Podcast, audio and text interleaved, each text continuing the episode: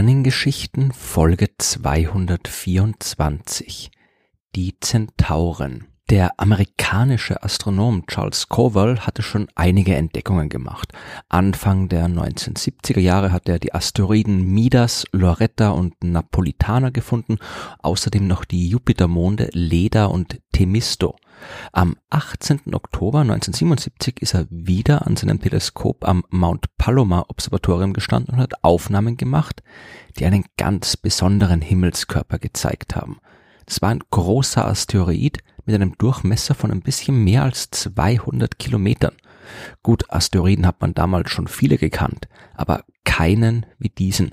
Das Objekt, das heute den Namen Chiron trägt, hatte eine Umlaufbahn, die von der Bahn des Uranus bis zur Bahn des Saturn gereicht hat. Und für eine Runde um die Sonne hat Chiron 50 Jahre und vier Monate gebraucht. Die damals bekannten Asteroiden, die haben sich fast ausschließlich im inneren Sonnensystem befunden. Mit Ausnahme der Trojaner-Asteroiden, über die ich in Folge 31 der Sternengeschichten mehr erzählt habe, haben sie sich alle im Hauptgürtel der Asteroiden zwischen den Umlaufbahnen von Mars und Jupiter beziehungsweise im Bereich der inneren Planeten zwischen den Bahnen von Mars und Venus befunden. Chiron war jetzt nicht nur viel weiter entfernt als die meisten der damals bekannten Asteroiden, seine Bahn hat auch die Bahnen von Uranus und Saturn gekreuzt. Und damit war klar, dass dieser Himmelskörper nicht schon von Anfang an dort gewesen sein konnte, wo man ihn entdeckt hat. Asteroiden, die die Bahnen der großen Planeten kreuzen, die sind nicht stabil. Auf ihrem Weg um die Sonne kommt es immer wieder zu nahen Begegnungen mit dem Planeten und die dabei auftretenden gravitativen Störungen verändern ihre Bahnen. Früher oder später landen die so auf einem Kollisionskurs mit einem der großen Planeten, beziehungsweise werden in die Sonne oder aus dem Sonnensystem geschleudert. Ein paar hunderttausend Jahre, höchstens ein paar Millionen Jahre, länger kann so ein Objekt wie Chiron sich nicht dort aufhalten wo er gefunden wurde. In den folgenden Jahren und Jahrzehnten haben die Astronomen entdeckt, dass es noch viele weitere Objekte gibt, die sich auf ähnlichen Umlaufbahnen wie Chiron bewegen. So viele, dass sie die ganze Gruppe mit dem Namen Zentauren bezeichnet haben. Heute definiert man offiziell alle Asteroiden als Zentauren, deren Umlaufbahn zwischen denen von Jupiter und Neptun liegt. Damit stellen sie eine Verbindung zwischen den anderen bekannten Asteroidenpopulationen im Sonnensystem dar.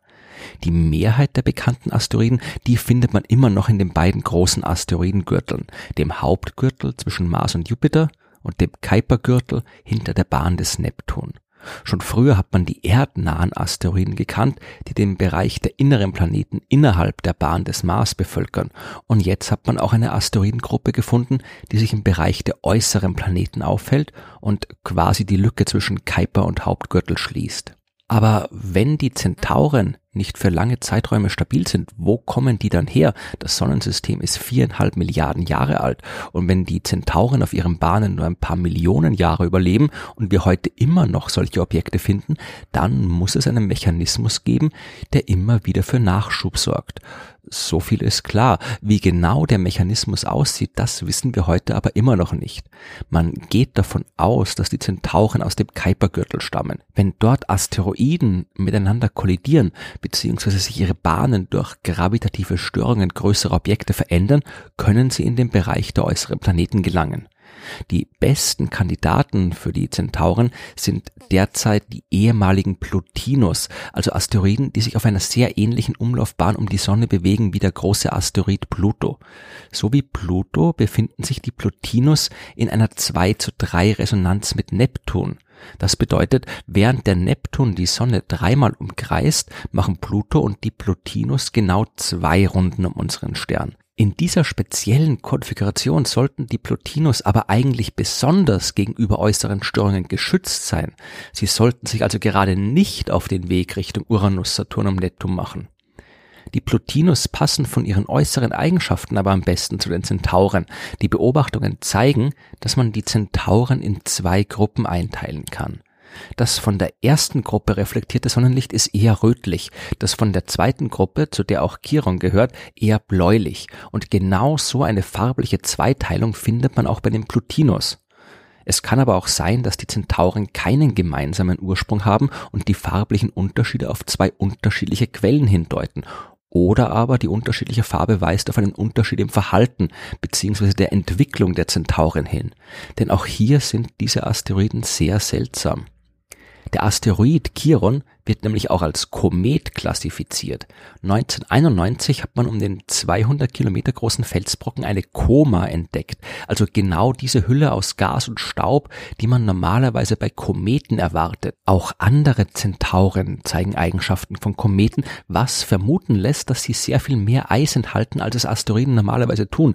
Denn dieses Eis ist es ja, dass, wenn es sich aufheizt, wenn das Sonnenlicht stärker wird, dann äh, sich in Gas umwandelt und dann dazu führt, dass die Objekte, aus denen das Eis kommt, diese Koma, diese Staub- und Gashülle ausbilden. Vielleicht kommen die Zentauren daher aus den äußersten Regionen des Sonnensystems, die noch hinter dem Kuipergürtel liegen. Ein Teil der Zentauren könnte aus einer ganz anderen Quelle stammen. So wie der Jupiter hat auch der äußerste Planet Neptun seine eigene Gruppe von Trojaner-Asteroiden. Diese Trojaner befinden sich immer auf der gleichen Umlaufbahn um die Sonne wie der Neptun selbst, nur halten sie sich immer ein Stückchen vor bzw. hinter dem Planet auf. Wir wissen, dass diese Konfiguration sehr stabil ist und Trojaner-Asteroiden sich Milliarden Jahre lang auf solchen Bahnen aufhalten können. Trotzdem können durch äußere Störungen immer wieder ein paar Asteroiden diese Trojaner-Konfiguration verlassen und im Jahr 2010 haben Astronomen mit Computersimulationen untersucht, was mit diesen Neptun-Trojanern passiert, wenn sie den Neptun verlassen. Das Ergebnis? Ein Teil von ihnen wird zu Zentauren. Wie viele das sind, das ist unklar. Je nach Modell könnten die Neptun-Trojaner zwischen 6 und 60 Prozent aller Zentauren ausmachen. Wo die Zentauren herkommen, wissen wir also noch nicht mit letzter Gewissheit. Dazu haben wir einfach noch nicht genug von ihnen entdeckt und aus der Nähe beobachtet. Genau genommen haben wir noch keinen Zentauren aus der Nähe beobachtet. Dass es sich lohnen würde, eine Raumsonde zu diesen Himmelskörpern zu schicken, das zeigen die Entdeckungen der letzten Jahre allerdings eindeutig. Zum Beispiel die beim größten bekannten Zentaur. Der heißt Cariclo, wurde 1997 entdeckt und hat einen Durchmesser von 260 Kilometern. Und im Jahr 2013 hat Cariclo etwas gemacht, was nicht besonders oft vorkommt. Von der Erde aus gesehen ist er genau vor einem Stern vorübergezogen. Und das hat die Aufmerksamkeit der Astronomen geweckt, denn mit so einer Sternbedeckung kann man die Größe eines Asteroiden sehr genau bestimmen. Man misst einfach, wie lange der Asteroid das Sternenlicht verdunkelt. Die Geschwindigkeit, mit der er sich bewegt, die ist bekannt und daraus kann man dann den Durchmesser berechnen. Cariclo aber hat sich sehr seltsam verhalten. Das Licht des Sterns, das wurde nicht einfach dunkler und dann wieder heller. Auch knapp vor der eigentlichen Bedeckung ist der Stern kurz dunkler geworden und knapp nach der Bedeckung ist das gleiche nochmal passiert. Der Schluss, den die Astronomen daraus gezogen haben, Cariclo ist von einem Ring umgeben, beziehungsweise von zwei Ringen, die insgesamt 20 Kilometer breit sind, mit einer 8 Kilometer großen Lücke dazwischen. Und dieser Ring hat eben auch vor und nach der eigentlichen Bedeckung ein kleines bisschen Sternlicht abgeblockt. Wie der Ring von Cariclo genau entstanden ist, das weiß man allerdings nicht. Möglichkeiten gibt es da einige und Kollisionen sind immer eine gute Quelle für solche Ringteilchen. Es könnte zum Beispiel ein anderer Asteroid mit Cariclo zusammengestoßen sein und dabei Eis von seiner Oberfläche ins All geschleudert haben, wo es dann den Ring gebildet hat. Oder der eingeschlagene Asteroid ist selbst aus Eis bestanden und hat sich dann aufgelöst und den Ring gebildet. Viele Asteroiden sind aber auch generell nur so ein Haufen loser zusammengehaltener Schutt und wenn die dann schnell genug um ihre eigenen Achsen rotieren, dann kann sich Material ablösen und dann auf diese Art einen Ring bilden. Es kann auch ein Doppelasteroid gewesen sein und die beiden Komponenten sind sich einfach zu nahe gekommen oder es war ein ganz anderer und bisher unbekannter Prozess.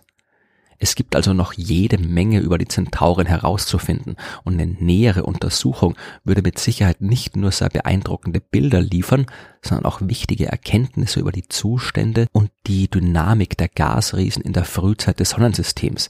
Dazu müssen wir aber eine Raumsonde zu Chiron, Cariclo oder einem der anderen Zentauren schicken. Und das steht derzeit leider nicht auf dem Programm der Raumfahrtorganisationen.